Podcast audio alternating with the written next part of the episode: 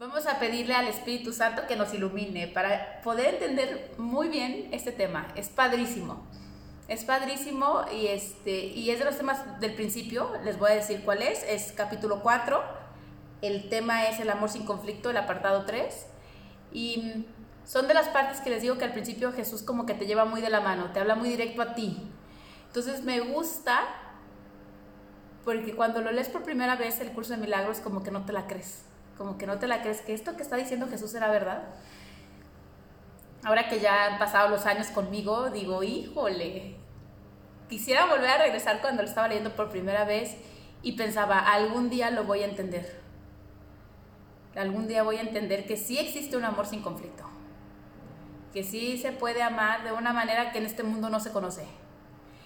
Entonces, pídale de verdad al Espíritu Santo que les ayude, que les ilumine su mente para solamente recibir lo que es tu verdad al final. Entonces, vamos a empezar. El amor sin conflicto se llama el tema. Pues así como que Jesús empieza con rápido, ¿no? Ya diciendo las cosas tal como son y dice, es difícil entender lo que realmente quiere decir el reino de los cielos está dentro de ti. Ellos, ello se debe a que no es comprensible para el ego, que lo interpreta como si algo que está afuera estuviese adentro, lo cual no tiene sentido. La palabra adentro es innecesaria. Tú eres el reino de los cielos. ¿Qué otra cosa sino a ti creó el Creador? ¿Y qué otra cosa sino tú es su reino? Este es el mensaje de la expiación. Les quiero decir que mm, yo creo que parte de la que me gustó a mí curso de milagros es eso. Jesús es súper claro así ya al grano. ¿Tú quién eres? Tú eres el reino de los cielos. Tú eres el reino de los cielos. La palabra de el reino de los cielos está dentro de ti, sobra. Adentro de ti y afuera de ti. La verdad es que cuando empezar a, pensar desde la unicidad, adentro y afuera no existe. No existe, no hay, mm, ¿cómo se puede decir? Espacio. No hay ningún adjetivo, ninguna cualidad. Tú eres el reino de los cielos. Me gusta la pregunta, ¿qué otra cosa aparte de ti podría haber creado Dios? Si tú eres todo el reino. Entonces no hay otra cosa que Dios haya creado más que a su Hijo tal como Él lo creó. Suena como Ay, Ana Paula está repitiendo lo mismo, pero es muy importante que lo entiendan. Dios no creó al personaje del sueño. Dios creó a su hijo tal como él lo conoce. Dios creó el reino de los cielos, no un mundo de escasez y separación. ¿Ok? Entonces, a ti te creó, nada más que a nosotros se nos olvida qué somos, quién eres tú. Esa es la parte que no sabemos. ¿Ok? Pero tú eres el reino de los cielos. Yo les prometo que cuando leí esto por primera vez me daba muchísima como, híjole, ¿será que este curso está hecho para soberbios? Los que se creen mucho. ¿Cómo que yo soy el reino de los cielos? O sea, todo, todo el reino de los cielos soy yo. Estamos de verdad tan acostumbrados a la pequeñez que nos cuesta pensar, como dice el chicharito, en cosas grandes. Nos cuesta pensar en que podemos ser más que lo que parecemos ser aquí. Te acostumbraste a pensar en pequeño. Y les prometo y no se pueden imaginar lo difícil que fue eso. Entonces pensar en grande ahora nos suena como que no, no, no, eso no es para mí. De verdad, es que, no me acuerdo en qué parte del curso lo dice, pero no hay una sola hoja que no se mueva aquí sin que sea tu voluntad. Entonces no creo que seas un personaje separado chiquito que va al trabajo, come, desayuna y se casa. Si tú eres eso que va antes que todo. Dios tiene un reino y ese reino es su Hijo, junto con Él. No hay otra cosa. No creó Dios otra cosa. Dios no creó inframundos de infierno y dolor aparte del reino. para que ya se les quite la idea de pecado y la idea de infierno y todo. Dios creó el reino de los cielos, no creó otra cosa aparte. Y el reino de los cielos es Él y su Hijo, en perfecta unión, unicidad, un solo ser. Y tú eres ese hijo. Cuando yo digo tú eres ese hijo, no lo pienses tú y tu nombre y tu apellido. Tu nombre y tu apellido y tú, este, este personaje en el sueño, es lo que no te deja ver lo que eres cuando yo digo tú. Tú con mayúscula. Tú el que no tiene nombre. El que todo lo abarca. De ese estamos hablando. Si tú quieres saber si Ana Paula Plasencia es el Hijo de Dios, Ana Paula Plasencia no existe en el reino. Yo, con mi verdadero nombre, que se llama Él Todo, ese sí, totalmente sí. A veces queremos bajar, no sé cómo les pueda decir, lo ilimitado a, lo limitado y queremos entenderlo a través de nuestros ojos y nuestros sentidos limitados o nuestra mente limitada. Y no, para nada. Es verdaderamente lo que estamos hablando es de algo mucho más grande que este sueñito de separación y de este personajito que vive en Guadalajara y que tiene tantos años y que ve tú a saber. ¿Ok? Es mucho más grande. Entonces voy a seguir. Bueno, primero dice, este es el mensaje de la expiación. Cuando tú tengas miedo, cuando sientas que no entiendes el curso, tú dices, híjole, voy a volver a esa clase que dio Ana Paula en la página 66, donde dice que yo soy el reino de los cielos. Eso es lo mismo que usar la defensa que no ataca, que es la expiación. Si tú eres el reino de los cielos y eres todo lo que creó Dios, no puede atemorizarte un sueño. ¿Ok? Entonces, ese es el mensaje de la expiación, mensaje que en su totalidad trasciende la suma de sus partes. Tú también tienes un reino que tu espíritu creó. Este no ha dejado de crear como consecuencia de las ilusiones del ego.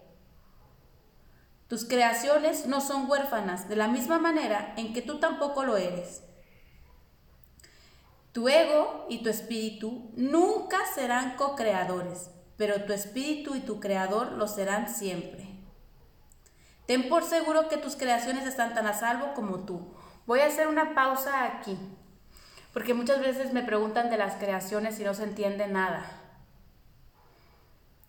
Dios extiende su reino, al igual que viéndolos aquí en la mente separada, pensando como si fueran dos, igual que su Hijo extiende su reino. Esa extensión no para. Aunque tú aquí estés en un sueño pensando que tienes una vida terrenal, tu ser, tu tú, tu verdadero ser, sigue creando y extendiendo el reino de Dios, igual que Dios lo extiende. Esas creaciones son y te acompañan siempre, son como tus rayos, podría decirlo. Tú estás ciego y no ves que eres la luz, mucho menos ves tus creaciones que son tus rayos. Pero no significa que porque tu mente esté confundida, que tú hayas parado de crear con Dios. El reino está en una constante extensión, podríamos decir. ¿Por qué? Porque esa es la única manera en la que tienes de comunicarte. Te extiendes y te comunicas. Te extiendes en Dios, yo les prometo que esto que les estoy explicando es de las cosas que siempre digo que son inexplicables para la mente separada. La mejor manera que lo puedo decir es, tú te has puesto una bolsa o un disfraz para no ver que eres la luz y mucho menos tus rayos. ¿Tus rayos o tu luz se han perdido? Nunca. ¿Tú has dejado en algún momento de irradiar la luz que tienes, que son tus creaciones? Nunca. El único que cree que no es el que se puso la bolsa. Pero no se puede apagar la luz, y mucho menos los rayos, porque una mentira venga a ponerse sobre ellos. Entonces tú no eres huérfano, tú eres los rayos de Dios. ¿Ok? Y nunca has dejado de estar en relación con tu creador. Igual que tus propios rayos no han estado, no han dejado de estar en comunicación contigo. Por eso nunca estás solo. Tus creaciones siempre están contigo. Esos reflejos perfectos de, lo que tú eres acompañándote. ¿Ok? Y fíjense lo que dice. El ego quisiera que fueran co-creadores. Quisiera que pudiera combinarse Dios y el ego. O sea, la verdad y la mentira. Y eso nunca va a poder ser. Pero lo que sí siempre es, es tú y Dios co-creando. ¿Ok? El espíritu y su creador siempre están juntos. Es como querer separar los rayos del sol. Eso no se puede. ¿Ok? Entonces, véanlo de esta manera. Tus creaciones están a salvo. ¿Qué quiere decir? Tus rayos jamás se han apagado porque tú no los veas.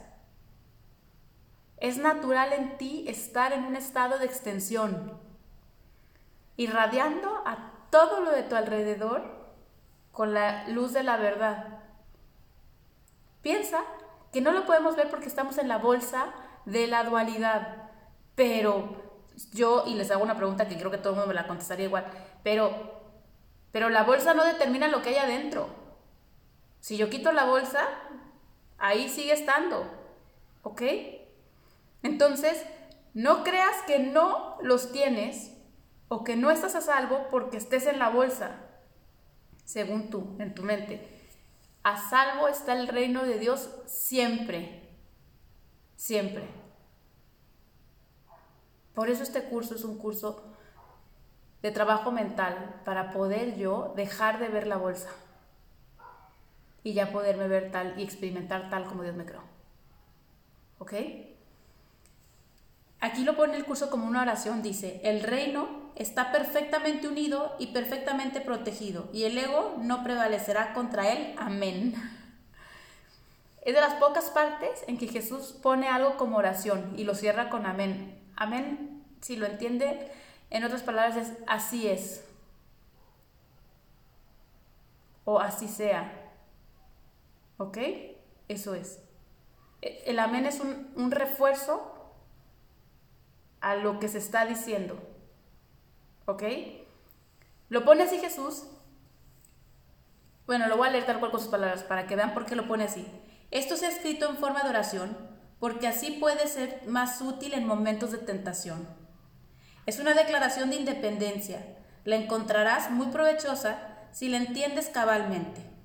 El que, el que necesite su ayuda, mi ayuda, se debe a que, perdónenme, el que necesites mi ayuda se debe a que has negado a tu propio guía y por consiguiente necesitas ser guiado. Voy a hacer una pausa primero aquí. La primera parte lo pone como oración porque piensen en cualquier situación que estén pasando en el sueño, la que sea, y luego repitan esa frase. La que sea. El reino está perfectamente unido y perfectamente protegido. Y el ego no prevalecerá contra él. Amén. Cualquier cosa que te pase, una enfermedad, una separación, un dolor, una pérdida, lo que tú quieras. El reino está perfectamente protegido y a salvo. Y no hay nada en el mundo del ego que pueda prevalecer contra él. A veces yo pienso que, piensa que aquí Jesús cuando estaba dictando a Helen, ah, pienso que le decía, atención, aquí tienes un salvavidas. Tienes un salvavidas para momentos de tribulación en tu mente. Tienes un salvavidas al que puedes volver. Si lo quieres poner en otras palabras, yo siempre estoy a salvo y protegido. El ego no puede hacerme daño. ¿Ok? Amén. O sea, así es. No hay duda. A veces pienso en los maestros espirituales, deberían de pasar estos tips, así como Jesús, a, toda a todas las personas que se encuentran. Salvavidas prácticos y rápidos para que no te ahogues en un sueño de separación. Esto es, tú eres el reino, tú siempre estás protegido y a salvo del ego. Cualquier cosa que el ego te venga a enseñar no prevalece contra ti. Tus rayos y tu luz jamás se ven tocados por él. ¿Ok? Dice que aquí Jesús, esa parte es, les digo que es muy personal, que te dice, tú crees que necesitas guía y me la pides porque has negado a tu verdadero guía, a tu verdadera guía, o sea, tu verdadera guía con mayúscula, lo está poniendo el curso. Es, has olvidado tu verdadera identidad y al creer que no la tienes, entonces crees que necesitas ser guiado. Como quien dice, pediste tu propia brújula, pareciera, te olvidaste de tu brújula y entonces ahora quieres que algo externo a ti, como Jesús, te ayude. ¿Sabes? Aquí todavía lo ves como algo externo a ti. No es Jesús, no es nada separado a ti, es tu mente en perfecta armonía con la verdad, tu mente iluminada. Pero bueno, pensemos que en esta parte que vamos del curso todavía no lo creemos, ni lo entendemos. Entonces creemos que hay otros que pueden venir a ayudarme a encontrar esa guía. Esa guía a la que tú has olvidado es la guía del Espíritu Santo, la guía de tu ser sin estar en la bolsa, sin la idea de la dualidad, ¿ok? Fíjense. Dice, y claro, Jesús te lo entiende perfectamente, por consiguiente tú necesitas ser guiado, o sea, perfecto, perfecto. Esa es la parte que yo lo platicaba el otro día con alguna de ustedes. Perfecto, te montas de caballito en Jesús y que te guíe perfectamente. Eso no es un abuso, no es lo que no se te está pidiendo. Si tú no lo puedes ver en ti y lo ves en otro, aprovechate. Si no puedes ver la verdad en ti, vela en otro. ¿Y qué te dice Jesús? Sí te voy a ayudar, yo te voy a enseñar. Igual de lo siguiente, mi papel consiste en separar lo falso de lo verdadero, para que la verdad pueda traspasar las barreras que el ego ha erigido y así brillar en tu mente. El ego no puede imperar en contra de nuestra fuerza conjunta híjole, yo siempre les digo que ser amiga de Jesús es la cosa más poderosa que hay. O sea, el ego no puede hacer nada contra tu mente junto con la mente de Jesús. Jesús se va a encargar perfectamente y Él te dice, yo lo único que te voy a enseñar es que es falso y que es verdadero. Punto. Pero tú dispuesto a querer aprender, caminando conmigo de manera conjunta, ríete del ego. No puede hacer nada. Hay otra parte en el curso que dice, dos mentes unidas en la verdad, ahí está Dios. Y digo, creo que cualquier gente, y así no hagas curso de milagros, o ninguna de esas cosas, diría, ¿el ego le puede ganar a Dios? ¿Todos? y te juro que fuera el primer día que conoces la palabra ego y la palabra Dios, todos dirían no. Donde están dos mentes buscando la verdad, ahí está Dios. El ego no los puede ganar, jamás. Ya luego te vas a dar cuenta que tú eres Dios. Que nunca has dejado tal de ser tal como Dios te creó, idéntico a Él, imagen y semejanza. Entonces, en cualquier lugar que estés tú, pues no puedes hacer más que reírte del ego. Es una falsa idea. Una falsa idea nomás se desecha, ni siquiera se ataca. ¿Va? Entonces vean qué padre dice Jesús. Es una fuerza conjunta.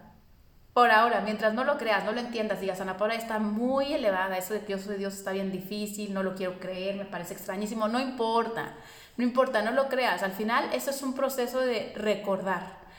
Ahorita lo único que importa es que sepas que tienes un compañero poderoso que se llama Jesús y que está dispuesto a caminar contigo cada paso. ¿Y qué crees? Que te va a separar lo verdadero y lo falso. Yo les prometo que cuando leí esas primeras partes del curso dije, Jesús de la mano siempre, no puedo perder. Yo no tengo idea si yo voy a aprender, nunca fui la más brillante ni en la escuela, pero traigo el mejor partner. No sé si les pasaba en la escuela que decían, hagan equipos y todo el mundo corría a la que era más lista de matemáticas, ¿no? Para escogerla de equipo. De mensa te ibas a escoger el que no tenía idea de las matemáticas. Ah, pues haz de cuenta que hoy te dijeron, escoge un partner para recordar la verdad. No creo, que haz de cuenta, voy a poner a muchísimos partners, ¿no? Que mi hijo, mi esposo, no sé qué, o tienes a Jesús. bueno, yo creo que correríamos más rápido que con mi compañero de matemáticas. ¿Ok? Va a llegar un momento en que vas a integrar a Jesús a ti. Pero ahorita necesitas algo fuera de ti que, te, que tú tengas de pie en tu mente que sepas que ya conoce la verdad, que va adelante que tú. Todas esas ideas son de la dualidad, ¿eh? pero ahorita las necesitas, tómate de la mano de él. Caminar con compañeros poderosos es la cosa más increíble. Luego te vas a dar cuenta que tú eres el poder. Pero mientras, camina con los compañeros más poderosos que te puedas encontrar. Y esta es la propuesta que te hace Jesús. Dame la mano. Unamos fuerzas. Yo me voy a encargar de todo, solo quiero que sí camines conmigo, ¿va? Dice, es seguro que a estas alturas resulta evidente por qué el ego considera que el espíritu es su enemigo. El ego surgió como resultado de la separación y la continuidad de su existencia depende de que tú sigas creyendo en la separación. El ego tiene que ofrecerte algún tipo de recompensa para que sigas abrigando esta creencia. Lo único que puede ofrecerte es una sensación de existencia temporal que se origina con su propio comienzo y termina con su propio final. Te dice que esa vida es tu existencia porque es la suya propia. Voy a pararme ahí.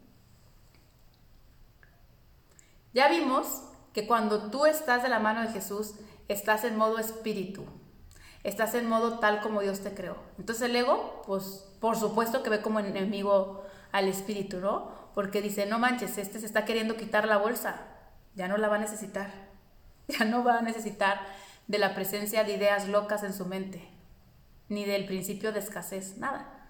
Va a ser libre, no, no, no, déjeme ver qué hago. Esa es la primera cosa del ego. Entonces espíritu y ego no pueden ser amigos, porque uno existe y el otro no, simplemente por eso, ¿eh? No porque sean antagónicos, no porque sean los opuestos, no, uno no existe. El otro existe nada más, porque a veces esa es una confusión y volvemos a la dualidad. Escojo al espíritu en vez del ego. No, escojo al espíritu porque es lo único que hay. El ego no existe. No es un antagónico, no es algo verdadero. ¿eh? Entonces, bueno, esa es la primera parte. Y la segunda parte es, bueno, ¿qué te ofrece el ego? Para que tú sigas creyendo. Te ofrece una vida temporal.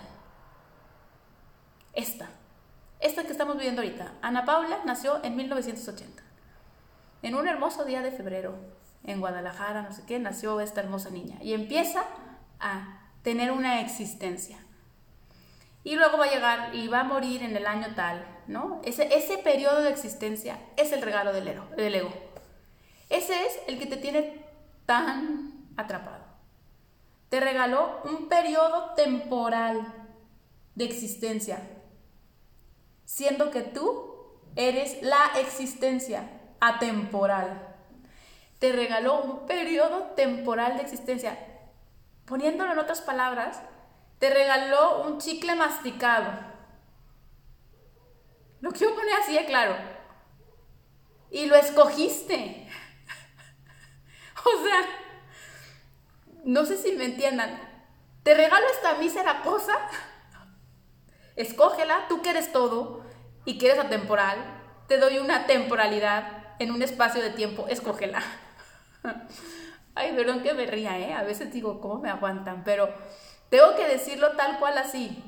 Y lo pongo como chicle masticado porque nos tenemos que reír de creer que podemos elegir eso.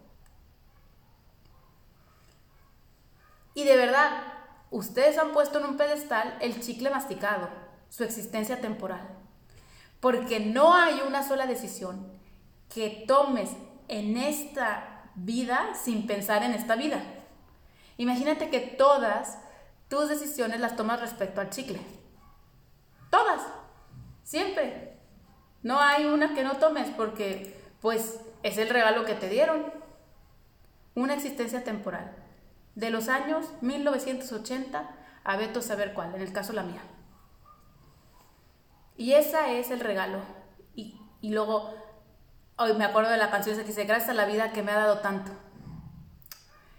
Híjole, pues si es la vida con mayúscula hablando de Dios, sí te ha dado todo. Pero si es la vida esta mísera del ego, no te ha dado nada. estaba hablando como un gobernante que tuvimos, ¿no? Que decía, sí, son cinco, no, pero tres, ¿se acuerdan? Que era una confusión, ¿y tú cómo? Pero sí, faltan cinco horas, no, siempre tres, o, o no sé cómo era la palabra. O sea, lo que te quiero decir es que te hicieron un... te timaron. Esa es la palabra que quiero decir. Creíste que te ibas a dar diez, pero al final te dieron tres. Y con un juego de palabras caíste en un sueño de separación, en el que se te dice que esto es todo, una existencia temporal, siendo que tú conoces lo que es todo. No, no, no, es que mira, tú eres la vida eterna, pero te voy a dar una vida temporal, escógela. No, no, pero ¿y cómo? ¿Qué puedo ganar si yo soy la vida eterna? Yo soy toda la vida, toda, sin tiempo, sin nada. No, no, pero te voy a dar una temporal. Es como, ¿sí me entiendo? Digo, eso, eso te, te timaron, o sea, te engañaron. ¿Por qué necesitarías una vida temporal si tú eres la vida? Es el engaño del ego. Pero al final, pues ya pagaste un precio muy grande, según tú, en tu mente, por ese chicle masticado que se llama pedacito de tiempo en el que voy a existir como un individuo. Y entonces ahora, pues qué, uñas, garras, dientes, para que ese tiempo sea lo más provechoso, porque al final sabes que se acaba.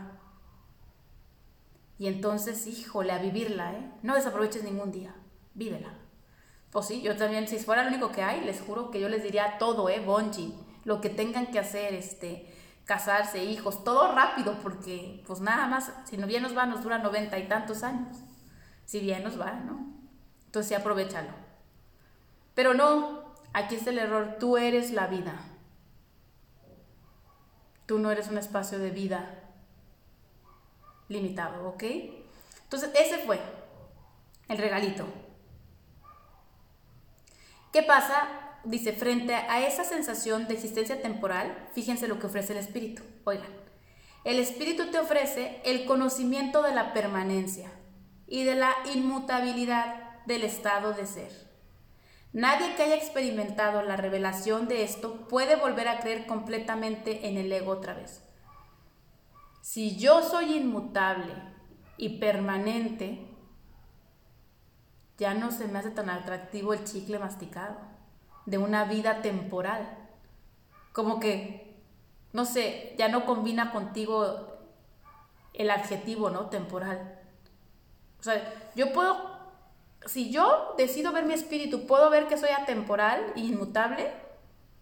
No, pues ya empieza a haber un atractivo en la mente a decir, y cuando vea eso, volveré a darle tanta atención al chicle, o sea, volveré a darle al regalo del ego tanta atención. Pues la verdad no, porque su regalo está bien chafa.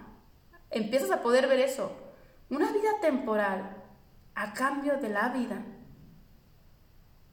Está muy chafa el regalito. Antes de que puedas hacer este switch en la mente, para ti es el mejor regalo del mundo. Existir como individuo.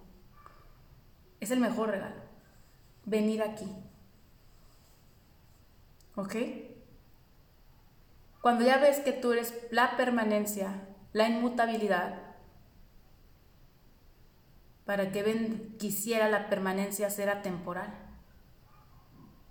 ¿Y para qué quisiera la inmutabilidad ser mutable, cambiar? No habrá sentido, ¿no? Entonces, esa es la primera idea, como que el espíritu, por eso dice, ya nadie vuelve a creer en el ego igual.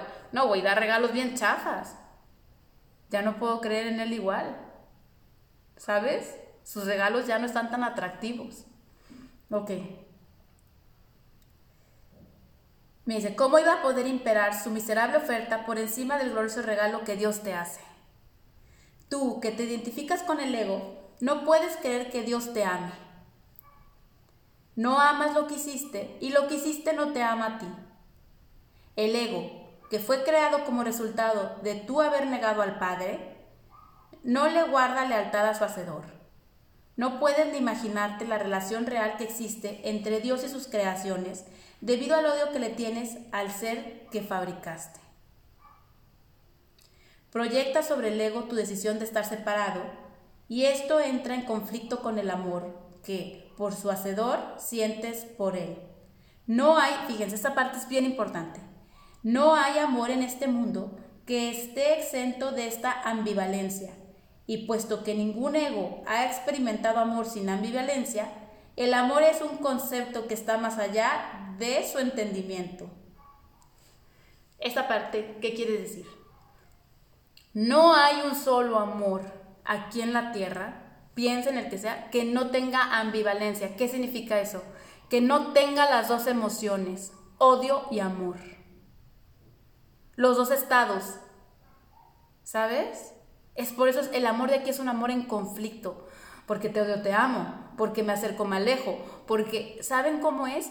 Aquí es, amo lo que cree, pero también a la vez lo odio. Cuido y protejo a este personaje, pero también tengo un odio oculto porque es lo que me tiene aquí separado. Entonces, el amor aquí, porque voy a repetir una cosa básica del curso de milagros, todo lo que está afuera eres tú. Y si este conflicto está en tu corazón entre que odias y amas este cerecito que hiciste fabricado, todas tus relaciones se salpican de la misma ambivalencia.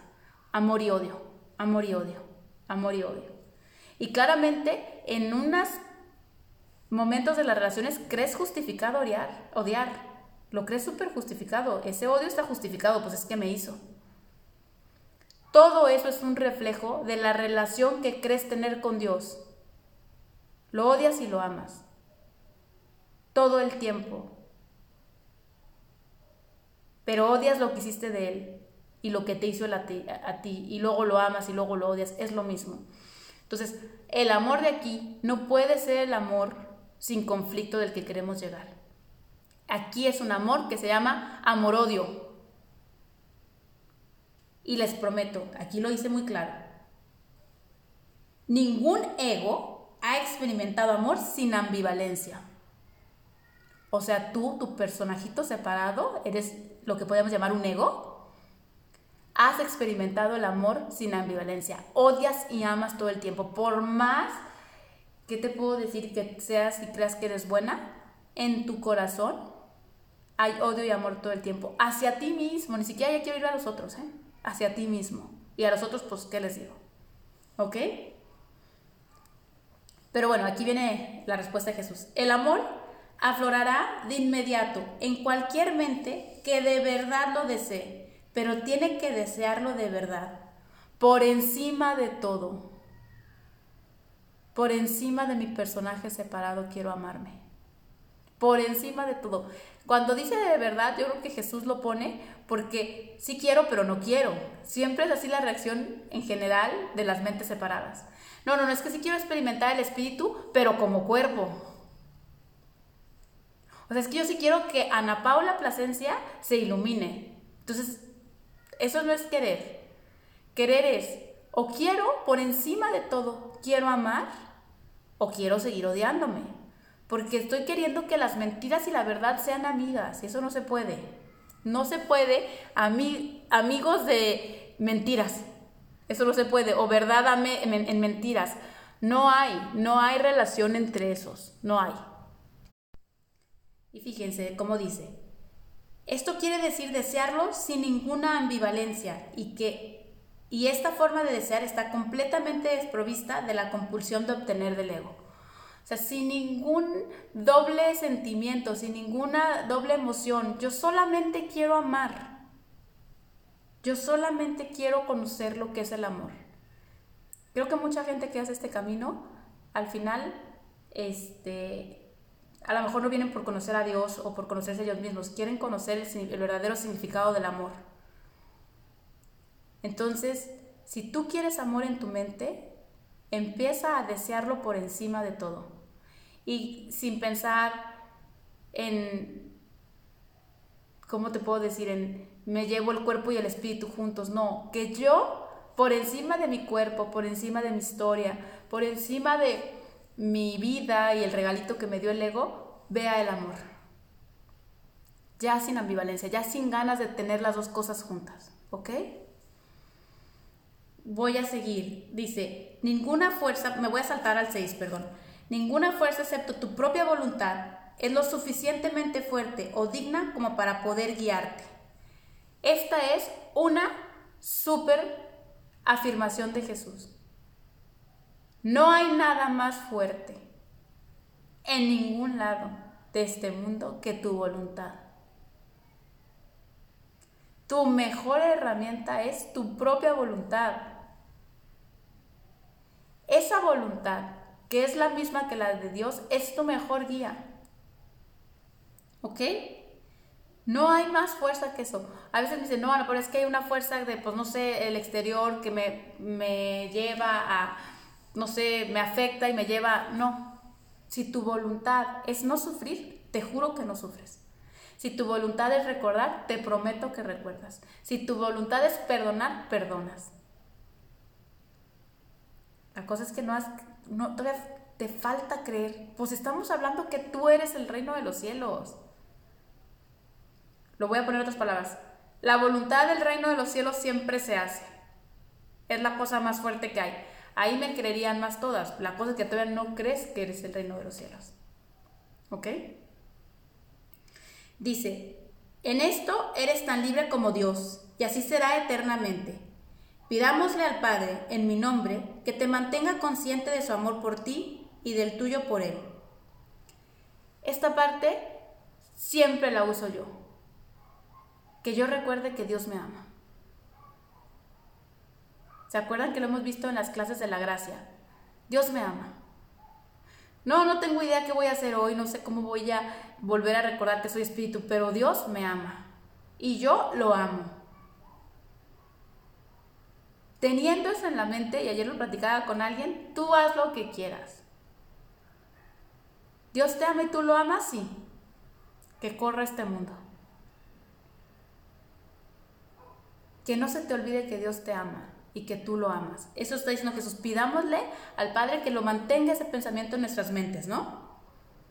Él nunca ha dejado de responder a este ruego, pues lo único que éste pide es lo que su voluntad ya ha dispuesto. ¿Cómo se te iba a negar?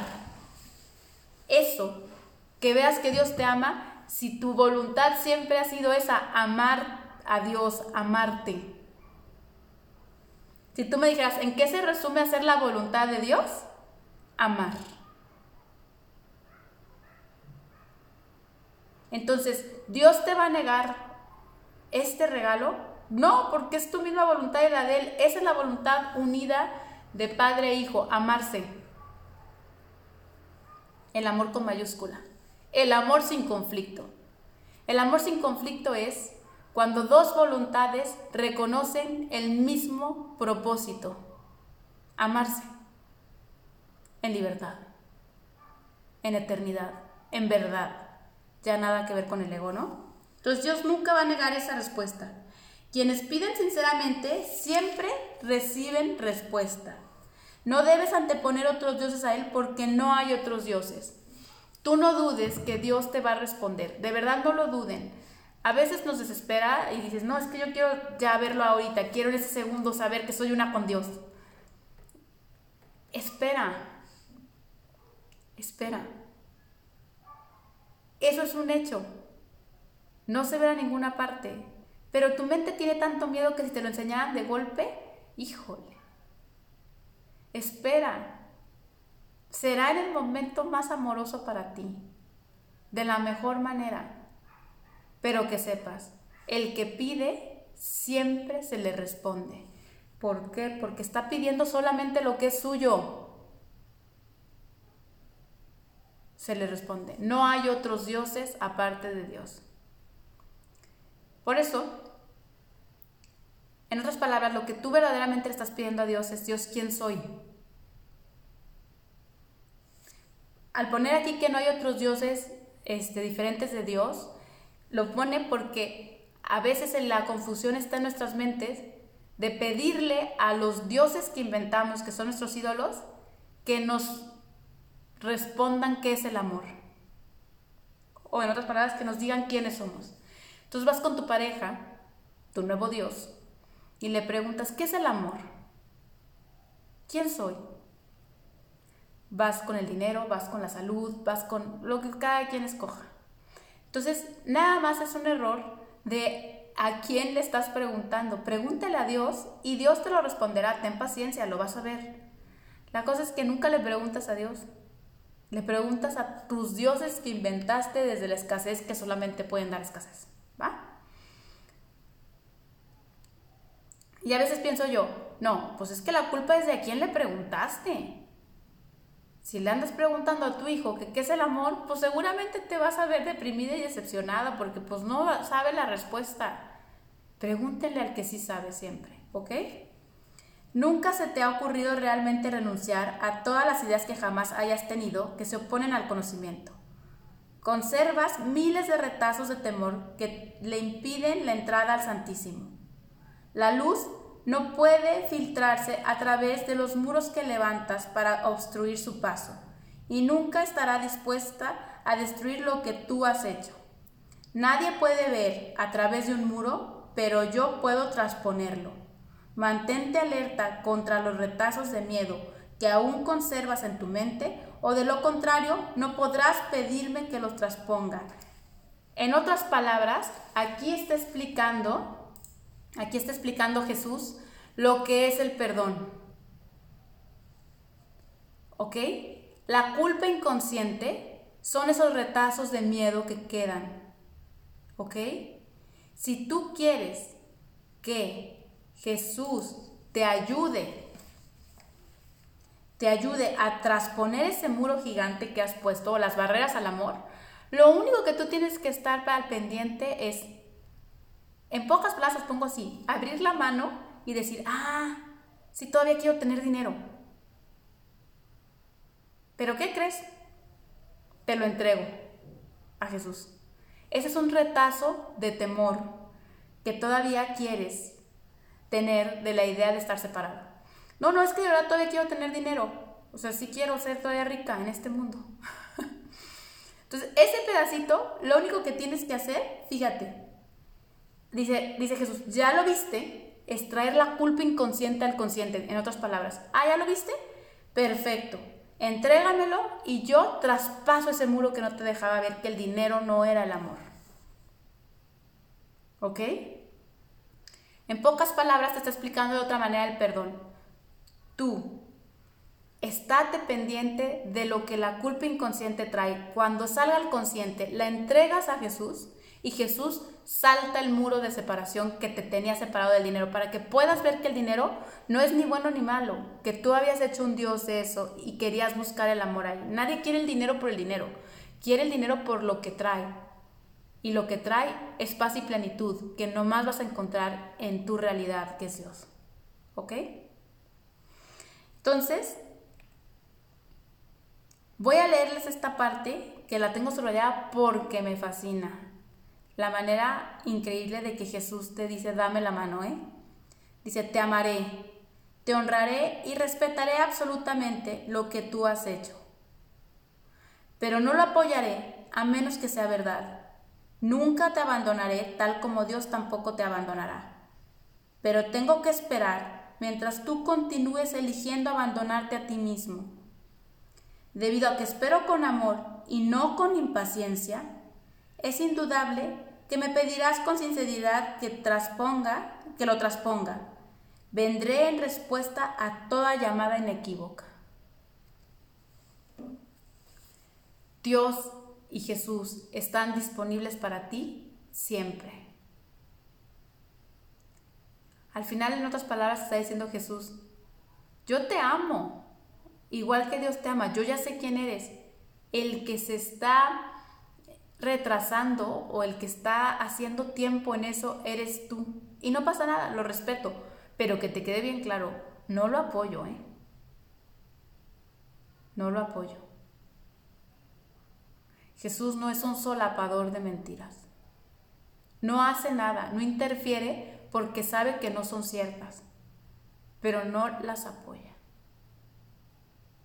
Y te espera amorosamente a que tú mismo digas, si quiero abrir la mano, si sí, tengo un tema con el dinero, si la quiero abrir, ¿sabes? Y ya que la abres, te juro que te hace todo el trabajo. Pero el tiempo que tú tengas, quieras apretar ese ídolo, ese retazo de terror o de temor que dice, Él lo respetará. Con paciencia. Y yo, aquí hay una parte que les quiero decir siempre. Si Jesús te tiene paciencia, ¿por qué tú no te tienes paciencia? Fíjense, Jesús no apresura nada, dice, te voy, lo voy a leer otra vez, tal cual. Debido a que espero con amor y no con impaciencia. No importa si no puedes abrir la mano. Tú piensas, Jesús me está teniendo paciencia. ¿No podría tenerme paciencia yo junto con Él? Sí quiero. Sí quiero. De verdad quiero ver esta cosa que me lastima. Va a llegar el momento en que abras la mano, poco a poco, y Jesús eleve eso, lo que sea. Voy a poner ahorita que estaremos el tema del dinero y te diga, no significa nada. Y tú digas, si es cierto, no significa nada. Yo estoy completo. Esto lo quiero recalcar muchísimo porque es de las cosas que yo más enseño. Si Dios espera con amor y paciencia, tú espérate con amor y paciencia. No hay perdones acelerados. No hay tiempo. Nunca has estado aquí. Tente paciencia. No más, no lo apoyes. Haz lo mismo que Jesús no apoyo esto, no me lo voy a solapar ni me lo voy a tomar como mi dulce favorito, pero todavía no lo puedo soltar. Me voy a tener paciencia. Va a llegar el momento en que lo hagas de la manera más fácil riéndote. Les prometo, los perdones con Jesús son perdones con risas, nunca con lágrimas. Jesús jamás te va a pedir que sueltes algo si todavía te causa miedo. ¿ok? Les pongo esto porque quiero que vean, eh, porque luego pasa que empiezan a hacer el curso y se vuelven unas cursitis y se ponen una exigencia total, ¿no? Entonces tu amiga te habla y tiene un problema y a ti lo único que se te ocurre decir es perdónalo. Y perdónalo rápido, ¿eh? Porque si no estás separada más de Dios, no, amor y paciencia. Yo sigo viendo lo que tú eres. Pídele a Dios que te acuerdes que Dios te ama y tú lo amas. Y va a llegar el día en que abras la mano y sueltes cualquier ídolo. No lo vas a apoyar, estoy de acuerdo, vas a tener la misma actitud que Jesús. No le vas a decir, córrele, el dinero sí es la felicidad. Pero a nadie vienes tú aquí a atemorizar. Tú tienes que ser la luz que ellos no ven. Yo me pongo a pensar, después de leer esto, yo sí quiero caminar con Jesús. ¿Habrá gente que quiera caminar conmigo? ¿Estás de acuerdo? Porque si soy una ogra y una brujo, que nomás estoy este, encima de las almas, abriéndole la mano a fuerzas para que suelten sus ídolos, sé maestro del mismo calibre que Jesús, amoroso y paciente con todos y especialmente contigo. Y las que me conocen lo saben, yo soy buenísima onda conmigo el tiempo que me tome. De todos modos, Dios me ama. ¿O qué? y si Dios te ama, ¿qué? Todo lo demás se puede ir a la goma.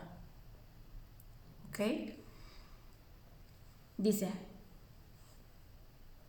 dice, me voy a nueve, dice, en tu propia mente, aunque negada por el ego, se encuentra la declaración que te hará libre. Y si es verdad, esa declaración te hace libre. Dios te ha dado todo. Siempre que leo esto me da lagrimita, porque digo, y yo tan desesperada, buscando agua, y yo soy la fuente del agua, buscando agua en todo lo que veo aquí, ¿no? Tengo tanta sed que ando aquí buscando desesperada y lo único que me falta es buscar y ver que yo soy fuente de agua viva. Entonces, esta es la declaración de la libertad. Dios me ha dado todo. Les prometo que la primera vez que lo leí, por supuesto que no lo creí. No lo creí. Y dije, no manches, ojalá pueda un día ver eso. Dios te ha dado todo. Tú eres su reino. ¿Ok? Voy. Este simple hecho significa que el ego no existe y esto le atemoriza mortalmente. En el lenguaje del ego, Tener y ser significan dos cosas distintas. Si bien para el Espíritu Santo son exactamente lo mismo. Yo tengo el reino de los cielos en mí, yo soy el reino. tener y ser son lo mismo. ¿Ok? El Espíritu Santo sabe que lo tienes todo y que lo eres todo. Aquí le puse un letrero gigante que dice, nunca olvidar, lo tengo todo y lo soy todo. ¿Ok? Dice, cualquier distinción al respecto es significativa solamente cuando la idea de obtener que implica carencia ha sido previamente aceptada. Por eso es por lo que no hacemos ninguna distinción entre tener el reino de Dios y ser el reino de Dios, porque sería absurda. Tener y ser es lo mismo. Tengo paz, soy paz. Tengo amor, soy amor. Ya no lo separen. Tener y ser es lo mismo. Le voy a poner una cosa que me gustaría ponerlo. Yo tengo un padre. Soy mi padre.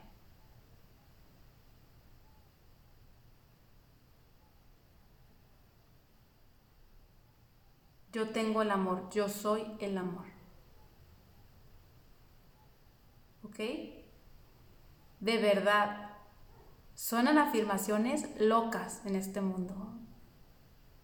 Pero no hay manera que tú entiendas que Dios te ha dado todo si separas tener y ser. Lo voy a poner en otras palabras. Dios, que era todo, se dio todo. Eso es al revés. Primero estoy poniendo ser y luego tener. Tú tienes todo. Tú eres todo. Va junto de la mano. ¿Ok?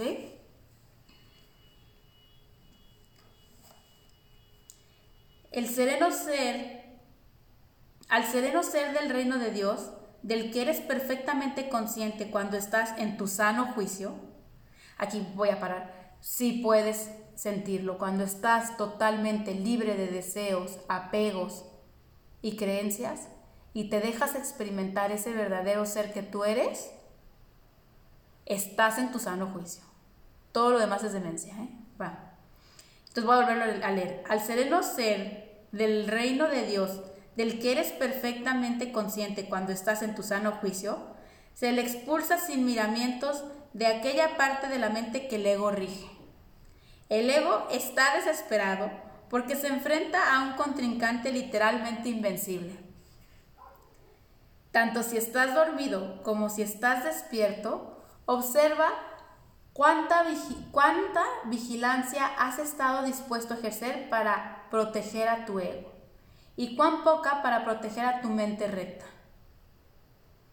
¿Quién, sino un loco, se empeñaría en creer lo que no es cierto y en defender después esa creencia a expensas de la verdad? Hay otra parte en el curso que no sé ahorita el punto, un día debería tenerlos aquí en la mano todo y irlos diciendo, pero bueno, los encontrarán cada quien en su momento que dice, estate solamente vigilante del reino. Eso es lo único. Vive tu vida aquí con tus ojos puestos en el reino. De verdad yo les quisiera decir, y creo que como lo que voy a cerrar la clase es con eso, un verdadera, una verdadera mente que está en su sano juicio solamente está aquí como imagen y semejanza de la verdad. Y solamente ve la verdad en todo aquello que se le presenta. Está vigilante únicamente de su reflejo, del reino. Sabe perfectamente que Dios le ha dado todo y que viene a separar mentiras de verdades. Tal cual. Eres un contrincante invencible. Esas palabras me fascinan. ¿Por qué? Porque tú eres el único que existe. El ego no existe. No hay ni siquiera pelea o batalla que hacer con el ego si tú eres el santo Hijo de Dios mismo que tiene todo y el ego es la idea de no tenerlo todo. de ser algo limitado en un espacio de tiempo que nunca existió. Entonces, el amor sin conflicto sí existe entre tú y Dios. ¿Se puede recordar? Perfectamente sí. Cuando no, sea tu deseo mantener una mentira junto a la verdad. Cuando no quieras más traer al odio a ser parte del amor. De hecho, es el único amor que existe. Amar sin conflicto. ¿Cuál creen que sería la manera mejor de expresar un amor sin conflicto? Yo soy el amor.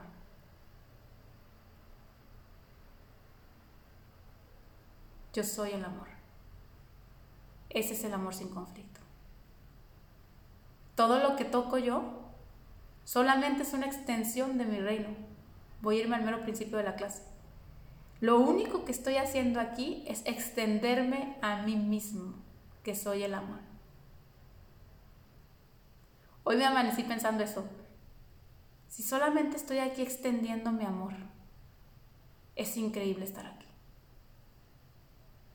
Yo soy el amor perfecto.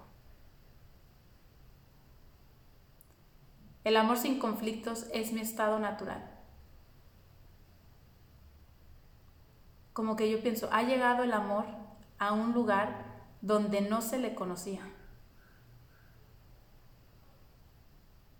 El tiempo que sea y que me tome recordarlo en cada parte, cuantas veces tenga que abrir mi mano para soltar un ídolo pero yo soy el amor, que no tiene conflicto. Y que voy a cerrar la, clase con la idea de Jesús, que por encima de todo, la mente que por encima de todo quiere el amor, se le da. Por encima de todo porque solamente se le está dando lo que es suyo.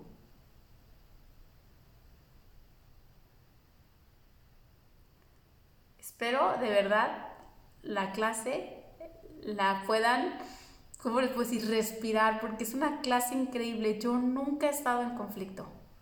Siempre he sido el amor perfecto. Se me había olvidado, pero eso soy.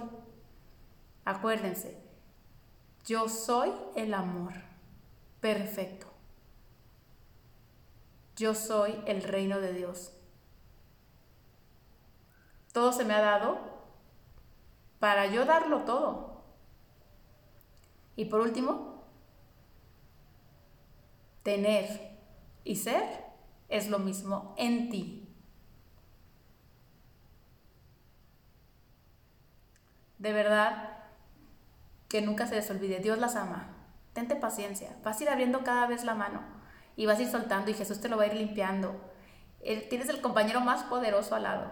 Úsenlo. Solamente es una proyección de tu mente. De tu mente en sano juicio. Increíble proyección. La mejor que te has aventado. Úsenla. Después vas a ir integrando y vas a decir, tener a Jesús y ser Jesús es lo mismo. Y así te vas a dando cuenta que nunca has estado separado de Él. Les mando un beso. Gracias.